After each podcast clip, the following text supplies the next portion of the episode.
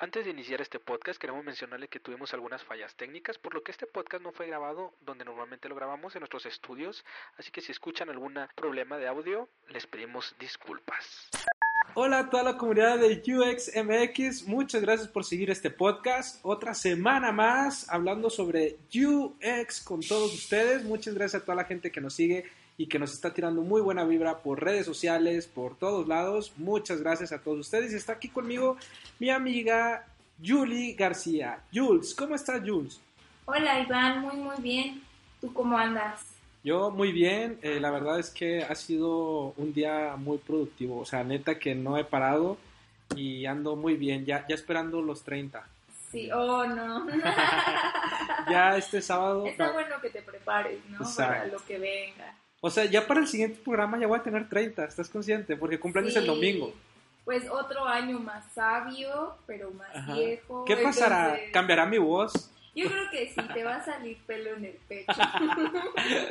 o sea, ya el otro programa ya voy a estar cumpliendo 30 años, recién cumplidos, entonces sí, mucha sabiduría, con muchas ganas y pues nada, la verdad es que... retos, nuevos aprendizajes. Y bueno, pues amigos míos, el día de hoy vamos a tocar un tema que nos pidió un seguidor del podcast. Se nos hizo como muy bueno y relevante, lo preparamos con mucho cariño para ustedes y vamos a hablar sobre herramientas que utilizan los UX en sus proyectos dependiendo de lo que necesiten. Eh, les quiero recordar que pues estas herramientas no son como las únicas y ni las más utilizadas, sino que desde mi punto de vista y desde el punto de vista de otros diseñadores son las más comunes y las que nos funcionan para resolver ciertas tareas en específico que siempre siempre están ahí, ¿no? Exacto, sí, a toda la gente, así como tomamos este, este episodio, también hay que recordar a la gente que nos puede escribir ya sea por Instagram, nos mande un mensaje y que nos diga este cuál tema, cuál tema le gusta, o por Facebook también, o por LinkedIn. Sí, también puede ser por, por el canal que ustedes quieran, pueden hacernos ah, comentarios, eh, recomendaciones, eh, feedback, que también nos haría como mucha falta, estaría muy bueno conocer cómo les cómo, están llevando el podcast, si les está gustando, qué les faltaría, qué les, qué les gustaría que incluyéramos. Exacto, sí, exacto. Entonces, estas son cuatro herramientas de varias, que hay, hay muchas herramientas o, representaciones, técnicas. como, o sea, sí, ahí, depende, mucha gente le llama de diferentes maneras, pero al final de cuentas eh, te ayudan a, empezar a trabajar eh, con, con, esta, pues, para, para ir a conociendo mejor y crear una estrategia también dentro de tu, tu técnica de UX, ¿no? Entonces, vamos a empezar con la primera. ¿Cuál es la primera eh, herramienta o representación que te puede ayudar al momento de trabajar con esta, con esta disciplina de UX? Sí, la primera que vamos a estar tocando es el user persona. El user persona se refiere a, uno o varios personajes ficticios creados con el motivo de representar a un grupo de usuarios eh, ya sea que están utilizando el producto o servicio o usuarios potenciales, ¿no? usuarios que son como el objetivo de llegar a ellos, porque pues comparten en común ciertas características. Entonces, estos surgen de tras hacer investigaciones tanto cuantitativas como cualitativas, eh, enfocadas a, a cómo la persona se desenvuelve, sus actitudes, sus emociones, sus preocupaciones, su manera de ver el mundo, cuáles son sus, sus problemas. Entonces todo esto eh, converge en, en, una serie de datos, tanto cualitativos como cuantitativos, que nos van a ayudar a, construir un user persona, que es decir, eh, muchos le llaman arquetipos, eh, que precisamente es como el estudio tal cual eh, etnográfico, podría decirse, de las personas. Entonces, pues es un perfil con una foto, pueden ir acompañados de... ¿Un hombre? Puede ser hombre o mujer. No, nombre, nombre. Ah, que le ah, pongas oh, nombre. Ah. ah, sí, o sea, de eso no hay problema, o sea, puede ser del género que tú quieras, ¿no? Pero sí, o sea, puedes ponerle un nombre ficticio, edad, eh, profesión, pero siempre hay que recordar que este es como un avatar que representa a todo, todo ese grupo de usuarios que hay detrás con cualidades que comparten en común. No nada más puede ser uno, sino varios. Ok, sí, sí, exacto. Eso es muy importante. Y también algo que tocaste que es muy importante, que no es lo que tú piensas, sino sale de una investigación cualitativa y cuantitativa, ¿no? También. Exactamente, esto lo que nos va a ayudar es saber hacia dónde tenemos que dirigir nuestros esfuerzos. O sea, quién es la persona a la que les vamos a estar comunicando nuestros objetivos de negocio, nuestro valor, nuestros beneficios y pues hacer más efectivo ese canal. Exacto. Y de ahí pues desarrollar el branding, desarrollar el storytelling, eh, cómo va a estar interactuando mi producto con esa persona en específico, dependiendo de su contexto, eh, su cultura, entre muchas otras cosas. Exacto, esto nos ayuda a recordar las necesidades del usuario, por eso se puede facilitar el proceso de desarrollo. O sea, y también algo que, que, hay que aclarar es que estos, estas, estas herramientas que vamos a mencionar o representaciones no eh, depende mucho del, de en qué etapa te encuentres también, o sea, no es de que vamos, así como lo estamos mencionando, no es que sea un proceso que primero vaya esa persona, después el que sigue, no, o sea, tú puedes eh, implementarlos de acuerdo a la etapa en la, que se encuentra. Sí, generalmente, o pues sí, se inicia como mm, investigando aquí, a quién le vamos a estar diseñando, es como uno de los primeros pasos que siempre tenemos que tener en cuenta. Sin embargo, pues ya digamos en un proceso de algún producto o algún servicio digital, aunque ya tengas como en cuenta eh, esos usuarios, pues siempre hay usuarios potenciales para la cantidad de mejoras que estás haciendo, las distintas actualizaciones. A lo mejor le quieres dar otro enfoque a tu servicio, que ya no es el mismo de ahorita, pero tiene una ligera variación, pero que esa ligera variación supone muchos cambios hacia afuera. Entonces, pues sí tienes como que investigar bien a las personas. Ahí está. Entonces la primera es user persona. La segunda que es arquitectura de la información, Jules. Sí, eh, la arquitectura de la información te ayuda cuando tienes que definir la estructura de un sitio. Em, aquí hay ciertas técnicas que te ayudan a manejarlo con usuarios. Una de las más comunes es el card sorting y es como una de las más efectivas e inmediatas. Em, aquí también me ha tocado que cuando digo arquitectura de la información a los programadores les hace ruido, porque creo que para los programadores es una cosa distinta que referirse como a la estructura de un sitio mm, eh, tomando en cuenta clasificaciones y jerarquías como ellos lo conectan en una base de datos, las bases de datos funcionan distintas, funcionan de llamadas. Entonces, cuando les dices eso, es como, no, esa no es una arquitectura, de, información. Yo como de, oye, pero es que en UX existe el término, ¿no? el término en UX es, es, Ajá, exactamente. Pero bueno, no nos vamos a clavar en eso. Mm, por ejemplo, eh, hace un tiempo yo estaba de becaria eh, y estábamos haciendo proyectos interesantes y uno de ellos fue redefinir la estructura de, de un producto de Claro, de, sí, de Claro, de la marca Claro, en específico de Claro Video. Entonces, pues para esto nosotros tuvimos que reclutar una serie de usuarios, eh, tuvimos que hacer un benchmark sobre otras plataformas de streaming, que esos mismos usuarios también consumen, ¿no? O sea, como Netflix, como Amazon Prime, como HBO. Como Bling. Como Bling. Nadie lo usa. pues no, pero es No sé si existe, sí, el mercado entonces, pues hay que tomarlo en cuenta, ¿no? Probablemente las personas que ven novelas ahí vean series mexicanas, en Claro Video o películas mexicanas en Claro Video, ¿no? O sea, es como un público que se comparte, ¿no? Es un algo exclusivo. No quiere decir que las personas que usen Netflix solo están usando Netflix. Seguramente tienen cuentas en Amazon Prime, en HBO. Ajá. Sí, o sea, como que hay que tener algo que es muy cierto, es que el usuario consumidor no es cliente de una sola, o sea, no se casa con una, sola, plataforma. Siempre está probando y viendo qué es lo que le, le queda mejor. Ajá, eso, y, Si en dos les y si en dos partes ve una, algunos puntos positivos en una y en otra, pues la va a agarrar las dos. O sea, no es como que se case con una sola cosa. Sí, exacto. Por ejemplo, que mucha gente tiene tenía HBO por, por lo de esta serie de ¿Cómo se llama esta serie? Game of Thrones. Ajá, exacto. Y, pero también tiene Netflix. Yo conozco mucha gente que también tiene Amazon Prime. Sí, exactamente. Yo tengo Amazon Prime. Sí. sí. Entonces, hiciste, hiciste, hiciste, un benchmark de, de todo, de todas estas plataformas.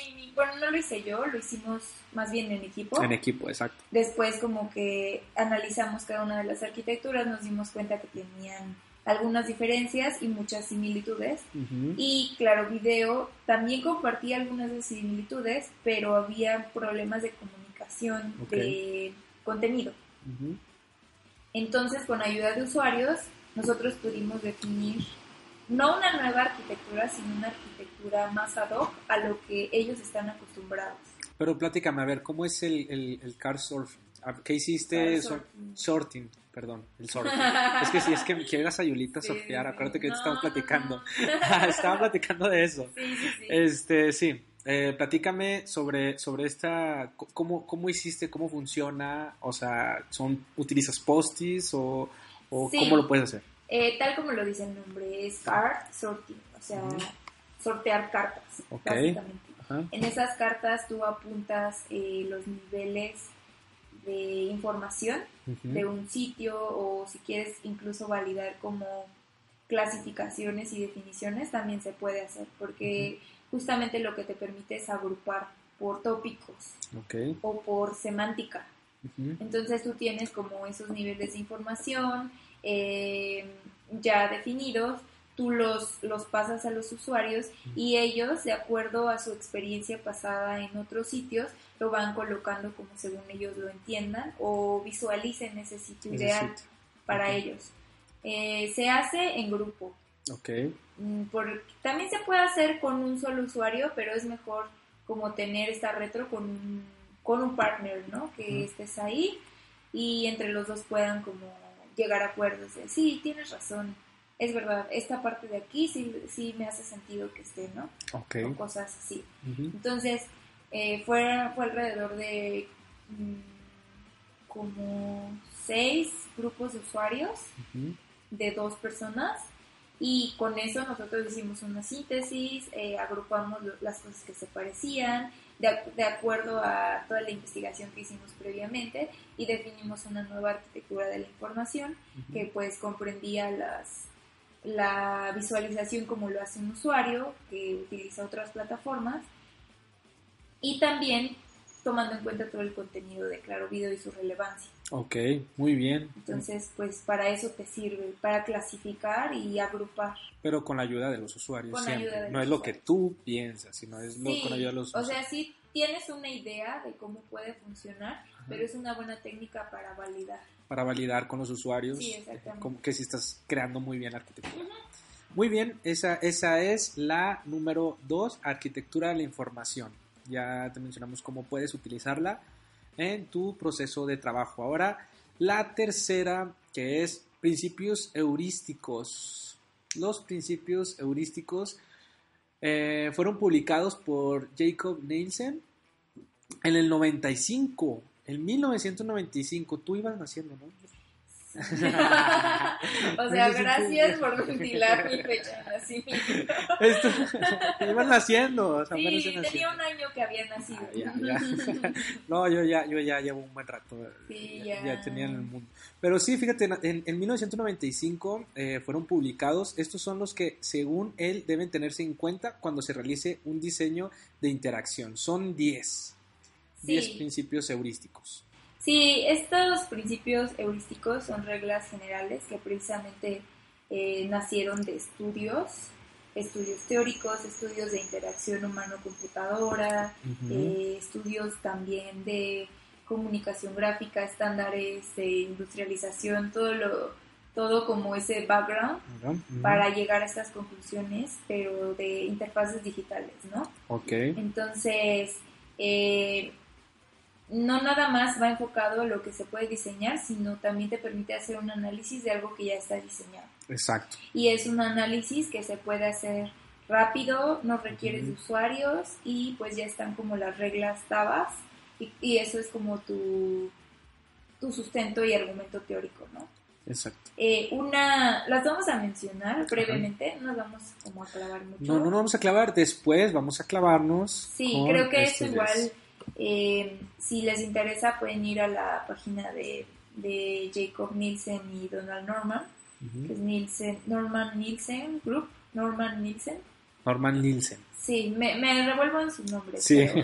pueden googlearlo y, y ahí viene toda la documentación, hay videos que te explican y está todo súper bien estructurado para que se entienda mejor. Eh, bueno, vamos a numerarlos. El primero es visibilidad del estado del sistema. Quiere decir que siempre, el sistema siempre tiene que mantenerte informado sobre lo que está pasando, lo que estás haciendo y tiene que ser esta retroalimentación en tiempo razonable. O sea, no puedes como estar intentando hacer algo y que hay un error y que el sistema no te avise Exacto. o que te avise hasta tiempo después. ¿no? tiempo. Como muchos Sí. formularios también de... Sí, esto se ve muy común en formularios, Ajá. en las validaciones y Exacto. esas cosas. Es algo muy importante porque ah, pues puede causar abandonos, ¿no? En el momento. O Exacto. sea, hay esta cosa que pues me salgo y, y ni modo, pues ya perdiste Ya un usuario potencial, conversión, engagement, perdiste todo. To- Sí, exacto. Y esa es la primera, entonces, que es visibilidad del estado del sistema. El usuario siempre tiene que tener la visibilidad del estado del sistema. ¿ok? El número dos es relación entre el sistema y el mundo real. El sistema debe de hablar el idioma de los usuarios, con palabras, frases y conceptos familiares para el usuario, en lugar de términos orientados al sistema. Eh, sigan las convenciones del mundo real, haciendo que la información aparezca en un orden natural y lógico. Sí, pues esto habla como de tal cual, ¿no? La lógica y lo orgánico como tiene que ser. Eh, pues tienes que saber, es un poco esto de saber cómo comunicarte en el contexto en el que te encuentras, Ujú. con todo lo que está a tu alrededor, ¿no? Colores, conceptos, textos, eh, todo lo que te tenga que ser familiar a ti, porque se supone que está enfocado a ti, entonces tiene que seguir esa lógica.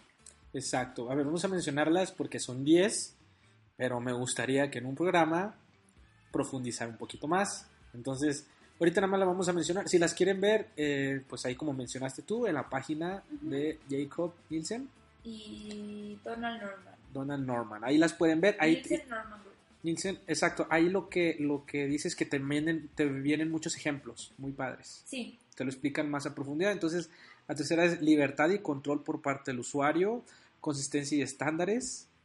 ¿Qué más? ¿El 5 cuál es? prevención de errores, es decir, pues justo va acompañado de el feedback, que si tienes que tener eh, mensajes de error. Exacto. Reconocimiento antes que recuerdo. Y también, sí, y bueno, un poquito de lo anterior, pues que también prevengas ese, estos errores, ¿no? Lo ideal es no tener la menor cantidad posible de errores, de pero también saber qué hacer cuando ocurra uno, o qué vas a mostrar cuando ocurra uno.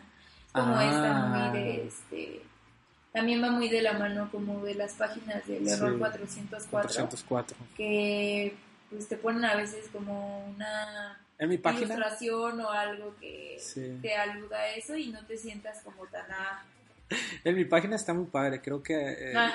cuando te marques error vienen ahí animalitos muy ah padres. ok ok Está, está tiene muy su cara ¿verdad? Viene mi cara. Vamos a hacer una su cara triste y bueno la otra es reconocimiento antes de recuerdo es decir siempre tienen que estar visibles los objetos las acciones y las opciones a todo momento no no hay por qué si hay una acción que es de vital importancia es muy absurdo ocultarla y en un lugar en donde muy difícil la vas a encontrar. O sea, es mucho de esta parte de las jerarquías, de las jerarquías, Jerarquías. de los niveles y pues así es mejor que yo reconozca un botón a la distancia a que ese botón esté en otro lado y yo tenga que recordar dónde tengo, a dónde tengo que ir. Exacto. Esa, esa es la número 6. Reconocimiento antes que recuerdo. Sí, y la siete es flexibilidad y eficiencia de uso. Eh, es la presencia de aceleradores que no son vistos por los usuarios novatos. Puede ofrecer interacción más rápida con los que ya tienen como un nivel más avanzado que la que el sistema puede proveer a usuarios de todo tipo. Okay. Es decir, se debe o el sistema debe ser flexible para todos los niveles de uso de una persona. Una persona tanto que no está tan familiarizada con las interfaces digitales, sin embargo, que sí las utiliza, y también para una persona que ya sepa, ¿no? O sea, tiene que ser accesible para todos. Para todos, por eso hay eh, los, los niños, por ejemplo, cuando interactúan muy bien con YouTube, que la, mamá dice, oh, mi niño es un genio. YouTube lo puede utilizar un niño y lo puede utilizar un señor de 50 años. Exacto, pero es porque realmente está hecha muy bien. Exacto, es eficiente y es flexible. Exacto, ese es un gran ejemplo. Sí. El 8 que es estética y diseño minimalista. Mm, sí, los diálogos pues no tienen que contener información relevante o poco Irrelevante. Ajá. Eh, acuérdense que un diálogo siempre es como muy invasivo, ¿no? Es como, ups, salió esto. Y a menos que sea algo muy importante, pues si lo tomas en serio, ¿no? Pues tienes razón. Si no, pues simplemente lo, lo, quitas, Y, hasta te molesta, ¿no? Que te esté como invadiendo. Entonces, sí hay que saber qué información, qué cantidad de información exactamente tenemos que poner para que, y que sea la suficiente, para que no sucedan como cosas de, tienes un montón de información que ni siquiera me sirve, o sea, de los cinco párrafos que pusiste solo uno me funcionó. Entonces es muy importante como esta onda de eh, cantidad contra calidad, o sea, si diseño minimalista, de menos es más. Menos es más. Ajá, algo por el estilo. Exacto, ese es el número 8. 8. El número 9 es ayudar a los usuarios a reconocer que diagnosticar y recuperarse errores. Los mensajes de error eh, se deben de entregar en un lenguaje claro y simple, indicando en forma precisa el problema y sugerir una solución constructiva al problema. O sea, tienes que mencionarle en dónde se equivocó y en dónde está el error este, exactamente y que lo pueda resolver. Sí, sí, sí, sí, tal cual. Y el número 10 es ayuda y documentación. Es decir, el sistema siempre tiene que eh, proveer al usuario de documentación necesaria en caso de que la requiera para mm, completar algún task o a lo mejor una sección de ayuda en la que pueda resolver sus dudas eso, eso es súper importantísimo, porque ¿cuántas páginas no vemos que hay una ayuda y está realmente malísima? Y es muy enredado, ¿no? Es como realmente ya ni siquiera te dan ganas de preguntar. Exacto, ya ni siquiera, ya ni siquiera, nada, ya mejor te sales, pero hay empresas, sobre todo las que son herramientas tecnológicas B2B, por ejemplo Trello o todas estas herramientas como CRMs, o sea, tienen muchísima, muchísima documentación, es más, hasta tienen eh, su Academy, ¿no? Para que te vayas tú, cómo, cómo utilizar esa plataforma. Hotspot, por ejemplo, es una plataforma que tiene demasiada documentación y que también te va diciendo qué hacer y hasta tiene una Academy para que te vayas eh, entrenando para utilizar su herramienta. Sí, la idea es que aquí, como estamos hablando de usabilidad y accesibilidad, es hacerlo todo muy sencillo y fácil, sin hacer tedioso el camino de quien lo esté usando, pero eh, lo ideal sería que sea lo más intuitiva posible, que no tengas dudas, ni tengas nada, ¿no? Pero siempre hay que ofrecer estas, estas, estas salidas en, todo, en todos casos, porque es como justo estamos, estábamos hablando en un punto anterior, hay usuarios que están muy familiarizados con los productos digitales y usuarios que no tanto. Entonces, la ayuda tal vez le, en este caso le venga más eh, pues eficaz, a alguien que no lo no utiliza tanto las los productos digitales o que necesite o que tenga algún problema de repente y quiera reclamar, ¿no? Hasta eso es, válido. Exacto, eso es muy importante. estas son las 10 las 10 eh, principios heurísticos que te pueden servir tanto para que empieces a diseñar o como para hacer un, diagnóstico del servicio o la plataforma. rápido, y, rápido. sin usuarios. Sin usuarios, exacto. Y justo hablando de usuarios, estamos ya en la cuarta que es pruebas de usabilidad. Este es como uno de uno muy importante porque justo las pruebas de usabilidad te ayudan a validar lo que tú hiciste, Ok. ¿no? Sí, sí, sí. Eh, esto el otro día te platicaba, Ajá. Sí, sí, que sí. es muy difícil a veces llegar a acuerdos con los tomadores de decisiones o los stakeholders. Eh, sí, hemos platicado Entonces, eh, pues sí es como, oye, pero yo estoy viendo que esto lo podemos cambiar así. No, no, no, yo este, no creo que eso sea así, debe ser así, ¿no? Y pues tú dices, bueno, ¿cómo puedo hacer que lo conven cómo lo puedo convencer más bien, no?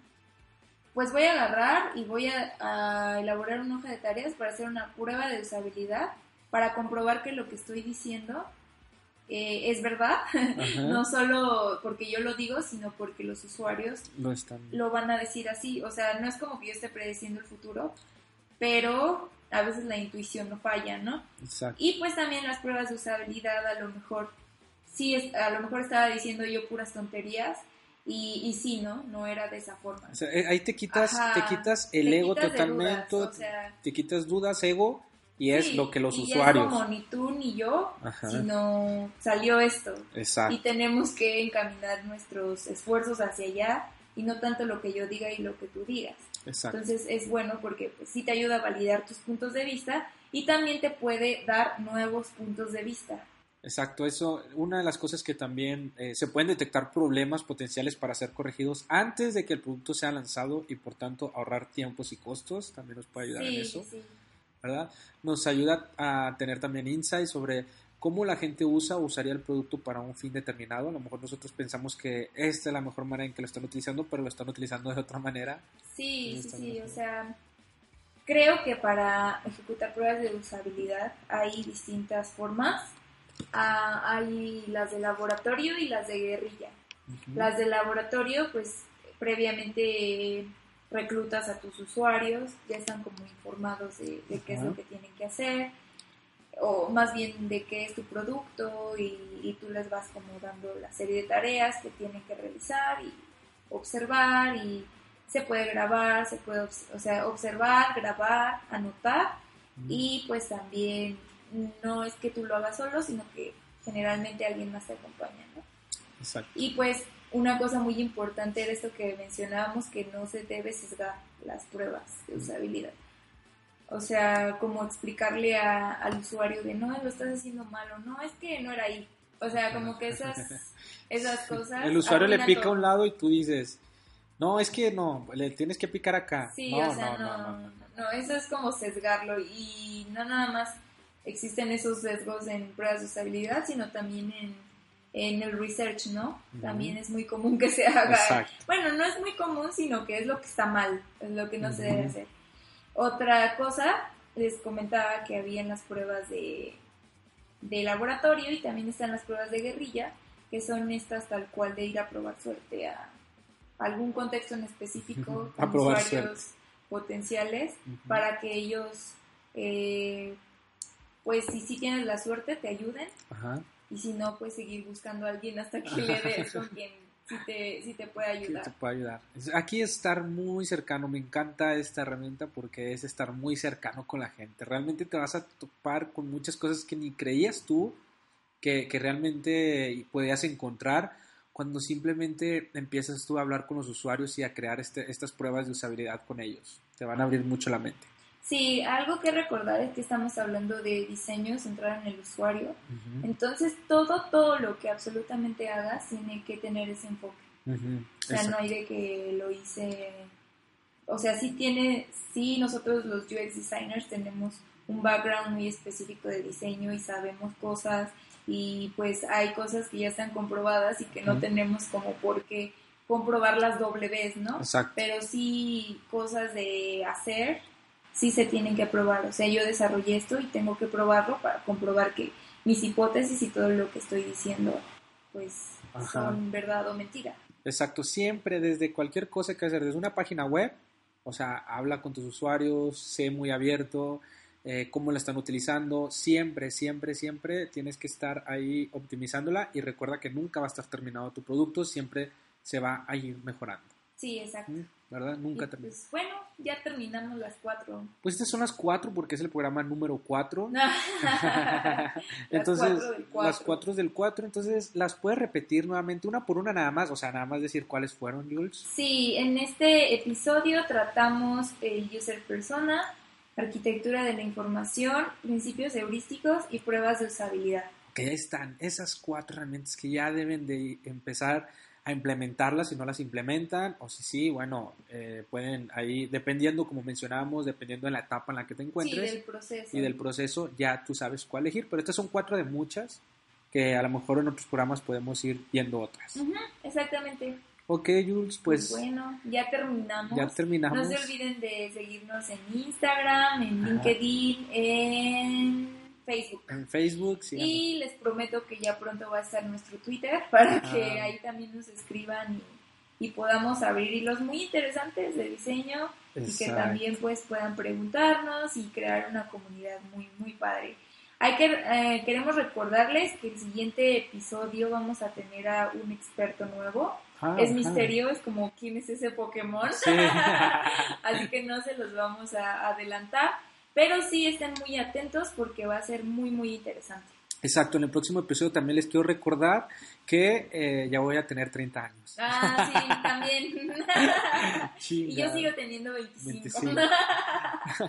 Pues muchas gracias por todo, por, por estar aquí, por acompañarnos en este nuevo episodio y nos vemos la próxima semana. Nos vemos la próxima semana. Bonito inicio y bye.